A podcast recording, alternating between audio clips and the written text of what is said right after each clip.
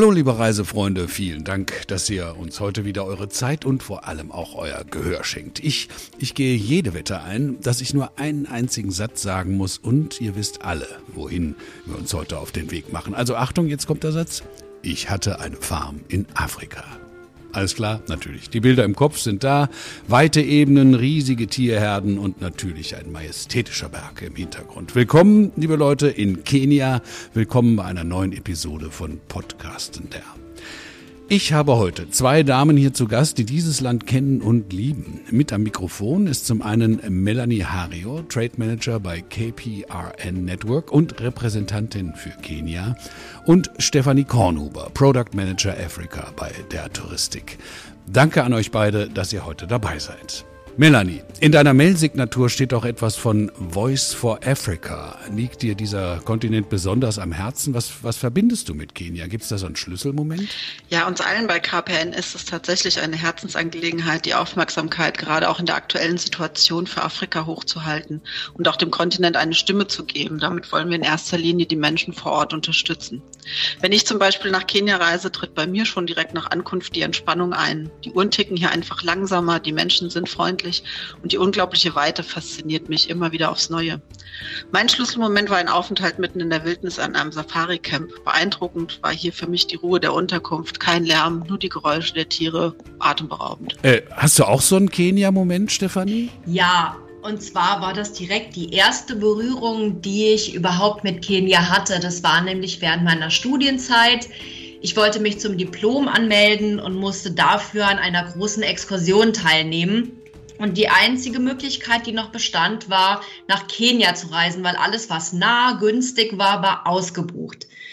Und ich wollte eigentlich gar nicht unbedingt dahin, einmal um die Kosten zu vermeiden und zum anderen, weil ich wahnsinnig viele Vorurteile hatte. Ist das denn auch sicher? Wie wird es aussehen? Und jetzt gebe ich so viel Geld aus und äh, weiß nicht, ist das wie im Zoo oder wie kann ich mir das vorstellen? Und ich muss sagen, in dem Moment, in dem die Maschine gelandet ist und ich ausgestiegen bin und habe die Luft eingeatmet und diese Menschen gesehen, die mich wahnsinnig freundlich mit strahlenden Gesichtern am Flughafen begrüßt haben, gefolgt von den unheimlich schönen Erlebnissen, die ich dann direkt hatte, sei es am Strand oder sei es dann auch äh, auf Safari in den Nationalparks. Ähm, dieses Erlebnis, diese ungeheure Weite die Natur äh, gepaart mit diesen wahnsinnig freundlichen Menschen hat mich dann letztendlich so in den Bann gezogen, dass ich eigentlich immer nur eins wollte, zurück. Und auch die Ängste, die ich hatte wegen Sicherheit, waren eigentlich ganz unbegründet. Ich habe mich eigentlich keinen Moment wirklich unsicher gefühlt. Man muss natürlich auf Kleinigkeiten achten, aber wenn man sich an die ganz regulären Vorgaben hält, ist wirklich muss man sich keine Gedanken machen und genauso habe ich das damals empfunden. Ja, also ich schätze, da hat sich auch nicht viel dran geändert. Also äh, äh das werden wir ja heute beweisen in dieser Episode. Ich finde eure Geschichten, die zeigen schon, äh, dass es ja eigentlich kein Wunder ist, dass Kenia ein Traumziel für viele Afrika- und Tierfreunde ist. Allerdings, ich habe es ja schon gesagt, wir wollen insbesondere auch den Kenia-Neulingen die notwendigen Infos geben. Also, Stefanie, ich würde sagen, leg du doch mal los. Was müssen wir denn wissen zu Anreise und Einreise? Ja, da beginne ich gleich mal bei äh, dem Punkt Voranreise. Man sollte auf jeden Fall einen Tropenmediziner aufsuchen, also entweder ins Tropeninstitut gehen oder auch einen tropenmedizinisch geschulten Hausarzt aufsuchen und sich zu Impfungen beraten lassen und vor allem natürlich auch zur Malaria-Prophylaxe.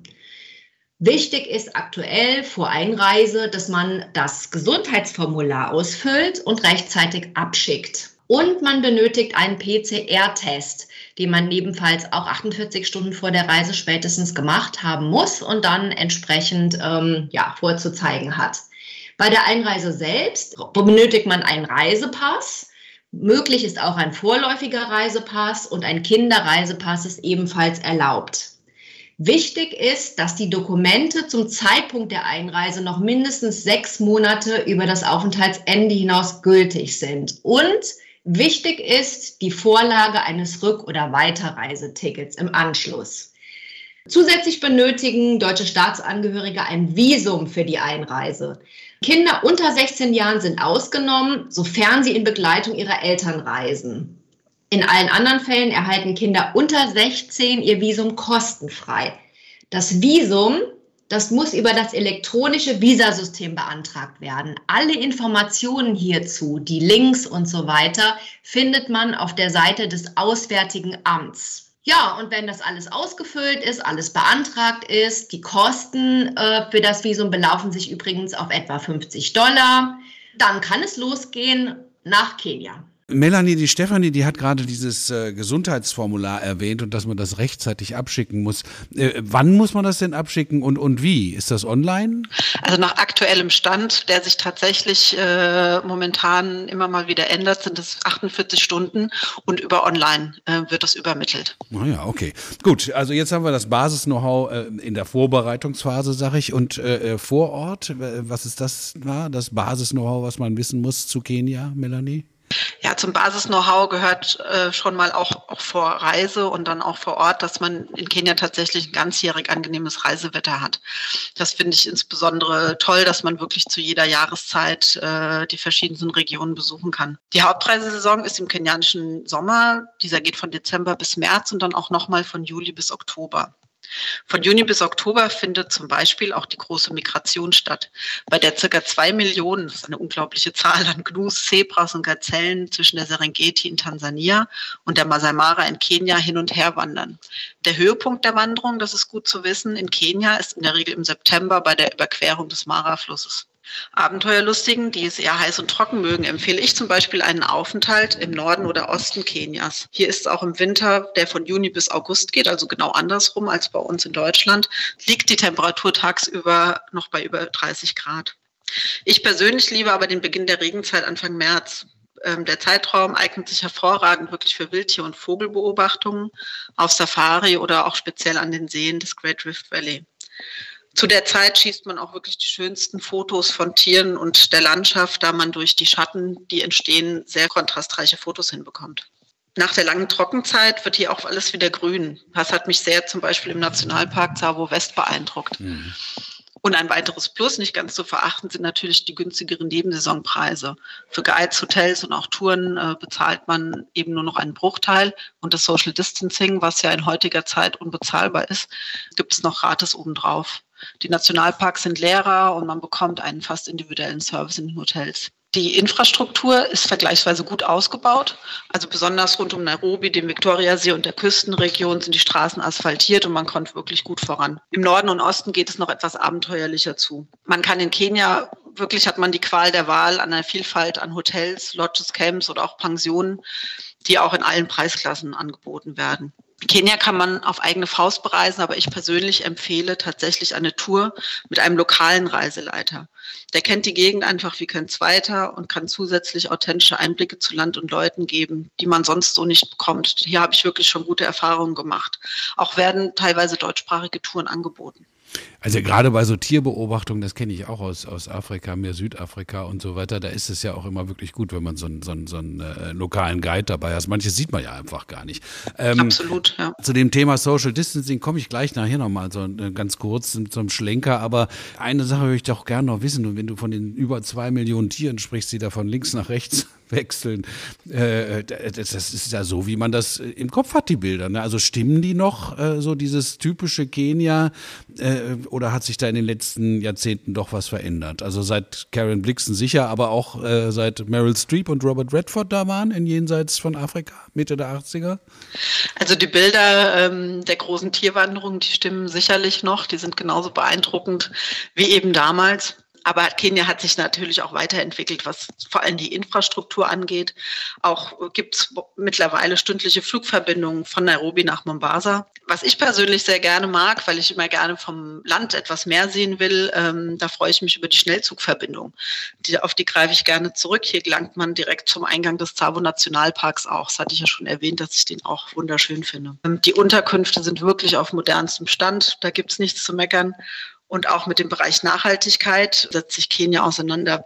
Seit 2018 ist zum Beispiel ähm, die Nutzung von Einwegplastik gänzlich verboten. Und in vielen Bereichen, auch gerade in den Hotels und Lodges, ähm, sieht man, dass sich sehr für grüne Energie auch eingesetzt wird. Vieles aber auch, wie eingangs schon erwähnt, geblieben. Dazu gehört natürlich der Tierreichtum, aber auch die wirklich unglaubliche Vielfalt der Landschaft. Mal sieht man grünes Hügelland, mal ist man im Wüstengebiet und dann eigentlich immer im totalen Gegensatz zu den traumhaften Stränden, die es eben an der Küste auch gibt. Die Tierpopulation konnte sich dank vieler Tierschutzinitiativen, die dankenswerterweise im ganzen Land vorangetrieben werden, weiter wachsen.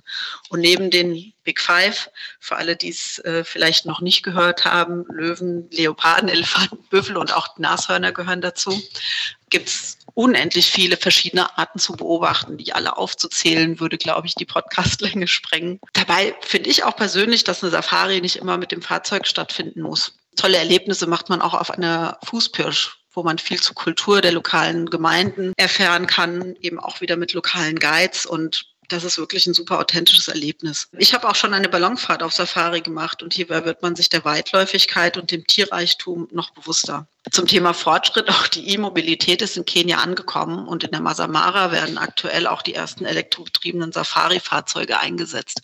Wer sich dafür also interessiert, ist da auch richtig. Wir haben es eingangs, glaube ich, beide schon erwähnt, dass man überall auf freundliche Menschen trifft, die sich gerade jetzt auch wieder auf Besucher freuen und die auch mit offenem Arm nach wie vor empfangen. Auch das hat sich nicht geändert. Gut zu wissen äh, für Interessierte ist es auch, dass ähm, Kenia mit vielen Sehenswürdigkeiten tatsächlich auch auf der Welterbeliste der UNESCO zu finden ist. Ähm, kulturell Interessierte können da zum Beispiel die Altstadt von Lamu besuchen und auch Kenias Sehensystem im Great Rift Valley und natürlich der Mount Kenya gehören dazu. Wanderern bieten neben dem Mount Kenya auch die meisten anderen Gebirge wunderbare Aufstiege. Hier zählt der Mount Elgin noch dazu und auch das Aberdare-Gebirge und viele weitere. Die Möglichkeiten, das Land zu erkunden, sind definitiv vielfältig. Ich denke, das ähm, hat sich hier gezeigt. Nicht zuletzt wollen wir die Wassersportliebhaber auch nicht vergessen. An den Küsten in Kenia kann man tauchen, Jetski, Kitesurfen oder auch einfach nur abschalten und entspannen, was mir zum Beispiel das Liebste ist. Das ist im Urlaub ja immer ganz schön. Ja. Ne?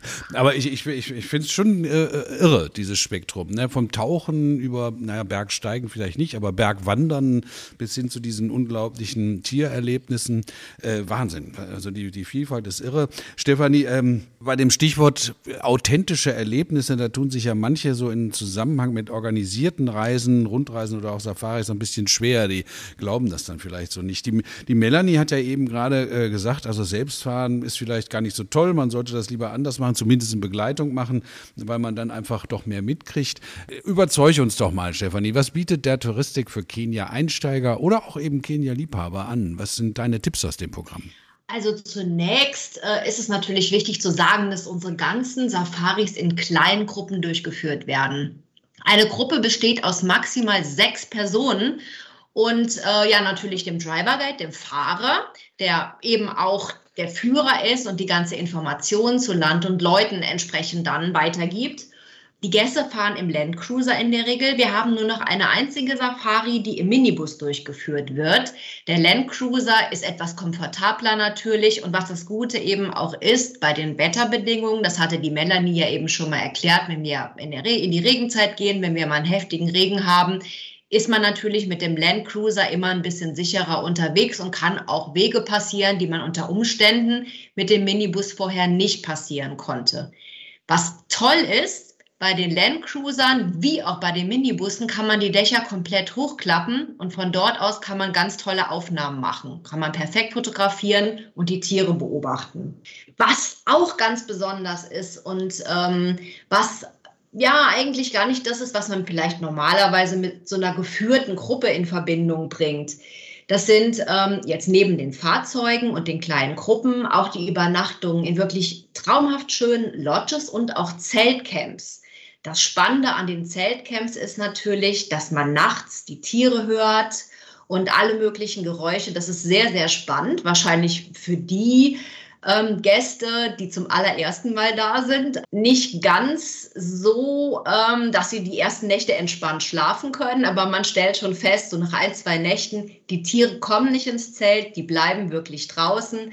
Man hat aber dieses authentische Erlebnis und nach zwei, drei Nächten schläft man dann auch nachts ganz hervorragend durch, vor allem nach den ganzen Abenteuern, die man tagsüber erlebt hat.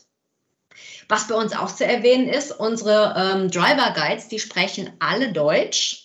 Wir haben aktuell nur eine Safari, das ist eine Flugsafari, wo äh, mit englisch sprechenden Guides gearbeitet wird. Also bei den meisten Safaris sind auch Gäste, die jetzt äh, nicht so gut Englisch sprechen oder die sich einfach besser fühlen, wenn sie sich in ihrer Landessprache unter, also in ihrer Sprache unterhalten können, auf jeden Fall äh, gut aufgehoben und versorgt.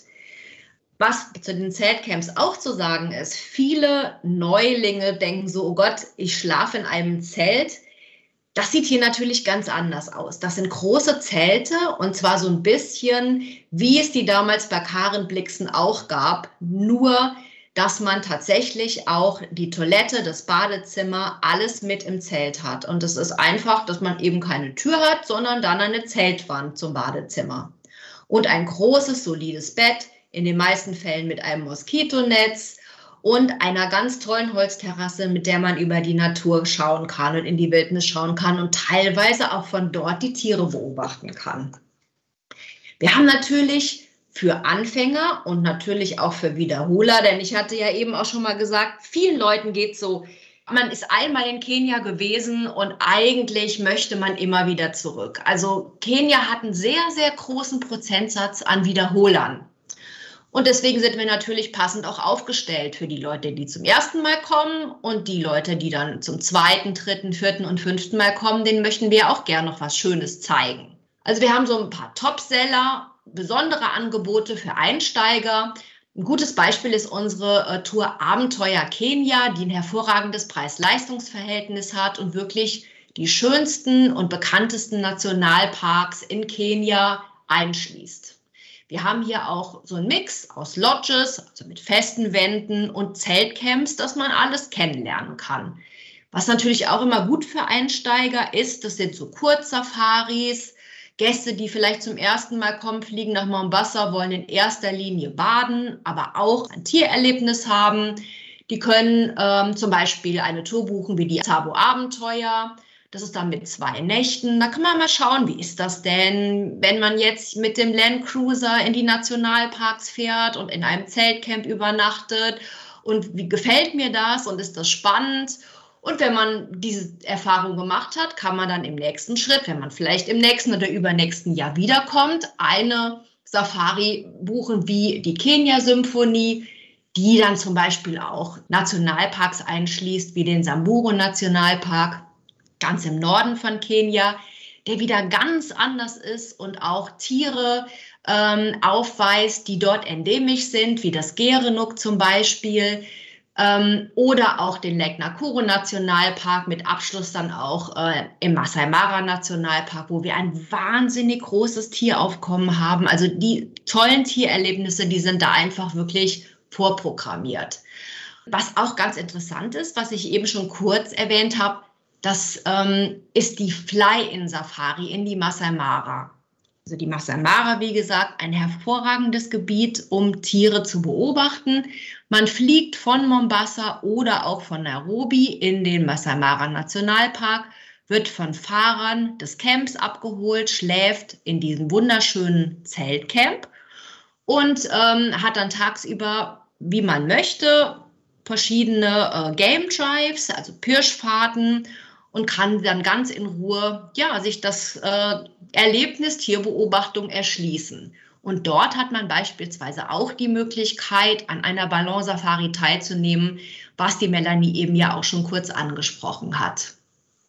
Ja, diese ganzen Touren finden sich bei uns natürlich in verschiedenen Katalogen. Einmal im der Tourkatalog, im Katalog von Meyers Weltreisen und auch bei ITS und im Jahnreisenkatalog. Und da gibt es wirklich eine große Vielzahl und ich denke, da ist wirklich für jeden etwas dabei. Das klingt auf jeden Fall danach. Das war ein toller Roundup von, von Stefanie. Also ob man nun nur Safari macht oder das kombiniert äh, mit so zwei Tage Schnuppern und dann was anderes. Also irre, irres Angebot. Melanie, da kannst du doch jetzt noch vielleicht uns ein paar äh, Geheimtipps reinstreuen. Kannst du, kannst du besondere äh, Erlebnisse verraten vielleicht, die man jetzt nicht auf den ersten Blick so im Katalog findet? Ja, sehr gerne. Ein Besuch der eher unbekannteren Nationalparks würde ich zum Beispiel auf die Reise gut packen. Bei der Tour, wie wir eben gehört haben, ist er auch drin, zum Beispiel der Lake Nakuru und da gibt es natürlich noch einige mehr. Auch ähm, eine Fahrradsafari durch die Masai Mara ist auch etwas, was nicht jeder macht. Oder auch die Safari zu Fuß, wo man sich mit lokalen Trackern auf ganz traditionelle Weise auf Spurensuche begibt. Falls sich die Kunden für eher die selten gewordenen und auch gefährdete Arten wie das Spitzmaulnashorn interessieren, ähm, kann man auch ein Black Rhino Tracking bei den Safaris einbauen. Hier gibt es auch oft Angebote äh, mit der Möglichkeit, in einem abgelegenen Flusscamp zu übernachten. Das finde ich auch ähm, wirklich sehr schön und authentisch. Zuletzt möchte ich auch noch einen Aufenthalt im Mero Nationalpark ans Herz legen. Der ist für Naturliebhaber wirklich ein Geheimtipp. Der bietet eine einzigartige und abwechslungsreiche Landschaft tatsächlich und ähm, auch seltenere Arten wie das, das Grevi-Zebra sind hier anzutreffen. Eine der schönsten Unterkünfte im Park ist Elsa Skopje, ähm, die nach der Löwin Elsa aus dem Film Freigeboren aus den 60er Jahren benannt wurde. Ähm, die Löwin war eine der ersten, die in diesem Gebiet ausgewildert wurde. Stefanie hat es ja schon erwähnt, dass da eben auch viel ähm, von der Tour angeboten wird und die ganzen Erlebnisse und auch viele weitere können eben auch bei der Tour à la carte einfach dazu gebucht werden. Prima. Also ähm, ein Thema, das hatten wir eben so ein bisschen ausgeklammert, aber ihr hattet das beide im Stichwort erwähnt, nämlich immer mit dem Stichwort Social Distancing. Äh, damit sind wir jetzt leider auch doch noch mal ganz kurz bei dieser Covid-Thematik. Stefanie, die der Touristik war ja in Zusammenhang mit dieser Epidemie immer weit vorn, so in Sachen Hygienekonzepte für Hotelpartner, bei den Restart-Infos für die Reisebüros und so. Wie schätzt du die Lage in Kenia diesbezüglich ein? Also generell ist zu sagen, dass die Infektionsrate in Kenia sehr gering ist. Des Weiteren hatten wir festgestellt, dass die kenianische Regierung von Beginn an sehr, sehr gute Hygienevorgaben entwickelt hat und die Hotels sich auch wirklich sehr gut daran gehalten haben. Das heißt, die Hotels haben durchweg sehr, sehr gute Hygienevorschriften, die auch entsprechend eingehalten nachverfolgt werden. Das sind natürlich Grundvoraussetzungen, die es uns dann als Reiseveranstalter möglich machen, also unsere Gäste wirklich auch mit gutem Gewissen wieder reisen zu lassen. Ja, gutes Gewissen kann man, glaube ich, haben, ne? wenn das alles so äh, äh gezielt durchgeplant äh, wird und nachverfolgt wird. Hast du da vielleicht noch was zu ergänzen, Melanie? Hat die Stefanie noch was ausgelassen, was du uns mit ans Herz legen würdest? Ansonsten würde ich total, äh, vielleicht geht das gar nicht, aber vielleicht kannst du es doch sagen, was, was so die fünf Top-Gründe sind, um nach Kenia zu fahren. Ja, nur fünf ist natürlich wenig, aber ich kann dir natürlich trotzdem welche, welche nennen. Die sind ja wirklich zahlreich. Ähm, die große Tierwanderung gehört natürlich als Klassiker mit dazu. Das sollte man wirklich mal erlebt haben. Es ist beeindruckend. Anders kann ich es gar nicht beschreiben. Die Kombination aus Safari und Strand, die wir ja auch eben während des Podcasts ähm, erwähnt haben, das, das macht es natürlich wirklich als tolles ähm, Reiseziel, wo man ein, ein schönes Erlebnis und auch die Entspannung gut kombinieren kann. Super Vorteil ist, ähm, dass der Jetlag ausbleibt. Es gibt hier nur eine geringe Zeitverschiebung von nur einer Stunde im Sommer oder dann zwei Stunden im Winter. Das ist sicher ein Vorteil, um eben gleich ähm, das Land zu entdecken. Es ist ein ganzjähriges Reiseziel, wie ich eben auch erläutert habe. Zu allem gibt es auch noch wirklich ein gutes Preis-Leistungs-Verhältnis. Ja, mehr gibt es auch, aber jetzt eben nur die fünf. ja, muss es sich richtig bremsen. Ne? Stefanie, ja, muss ich mich bremsen. Stefanie, aus deiner Sicht, wie sieht das denn da aus? Was würdest du den Reiseexperten und Urlaubsfreunden so als Kenia-Quintessenz mit auf den Weg geben wollen? So ein bisschen, äh, äh könntest du ja vielleicht noch was zu dieser Badethematik sagen. Die haben wir immer nur so kurz gestriffen. Ja, also das Tolle an Kenia ist natürlich, dass man Busch und Beach so hervorragend kombinieren kann. Und äh, insbesondere auch in unseren Programmen gibt es sehr, sehr viele Möglichkeiten zur Kombination. Also wir haben Flüge oder auch die Bahnfahrt, die ja die Melanie eben schon angesprochen hat, von Mombasa nach Nairobi, dass man also die Nationalparks im Norden kombinieren kann mit denen, die in der Nähe von Mombasa liegen. Und jetzt um zu der Beach-Thematik zu kommen, ist noch wichtig zu erwähnen, wir haben zwei bekannte Küstenabschnitte, kann man sagen. Einmal die, den Küstenabschnitt nördlich von Mombasa und dann den südlich von Mombasa. Mombasa selbst liegt ja auf einer Halbinsel. Die äh, Hotels an der Nordküste sind sehr leicht zu erreichen, denn da muss nicht die Fähre genutzt werden. An der Nordküste hat man insgesamt eine sehr, sehr gute Infrastruktur. Wenn man sich für ein Badehotel dort entscheidet, dann kann man auch verschiedene Restaurants nutzen. Da gibt es zum Beispiel ähm, ein Sushi-Restaurant, das ich über alles liebe. Es gibt hervorragende italienische Restaurants, also eine ganz große Bandbreite auch Restaurants, die typisch afrikanisches Essen servieren. Wenn man einfach mal da einsteigen möchte, möchte mal schauen, schmeckt mir das und auf kulinarische Entdeckungsreise gehen möchte. Es gibt sogar ein ganz modernes Einkaufszentrum dort und sogar ein großes Kino, wo man natürlich dann in englischer Sprache sich auch die aktuellen Kinofilme anschauen kann, wenn man auf sowas im Urlaub nicht verzichten möchte. Wenn man sich für ein Hotel an der Südküste entscheidet, hier ist vielen vielleicht der Begriff Diani Beach ähm, bekannt, der natürlich bekannt ist für seine wunderschönen, lang weißen, palmgesäumten Sandstrände, kann man dazu sagen, dass sich hier das touristische Leben ein bisschen mehr auf die Hotels konzentriert. Natürlich gibt es hier auch Shops und Boutiquen, hier gibt es auch kleinere Bars und Restaurants, aber es gibt nicht dieses breite Unterhaltungsangebot wie im Norden. Hier ist eigentlich mehr so das Erholen angesagt und natürlich kann man die wahnsinnig vielseitigen Sportangebote nutzen, die die Hotels anbieten. Also ich persönlich bin auch leidenschaftlicher Taucher und kann auch das empfehlen. Also es ist sehr, sehr schön, dort rauszufahren und sich auch die Unterwasserwelt anzuschauen. Man hat auf jeden Fall überall sehr, sehr viel zu tun. Und ähm, es wird mit ganz großer Sicherheit nicht langweilig in Kenia. Also das können wir mal ganz fett unterstreichen, denke ich. Ne? Das hast du so schön gesagt, Busch und Beach, das finde ich sehr nett. Also Busch und Beach, Tauchen, Unterhaltung, überall passende Hygienekonzepte, die ganz von Anfang an mit installiert wurden. Naja, und über allem dann halt noch die, die Tierbegegnungen der besonderen Art. Also ich glaube, Urlaub in Kenia, das kann man sagen, das ist auf jeden Fall noch gut für authentische Erlebnisse und jede Menge Erinnerungen. Erinnerungen. Liebe Melanie, lieber Stefanie, ich danke euch für eure Erläuterungen, Erklärungen und von euch unter den Kopfhörern verabschiede ich mich und sage bis zum nächsten Mal bei Podcastender. Tschüss, ihr zwei. Tschüss. Tschüss.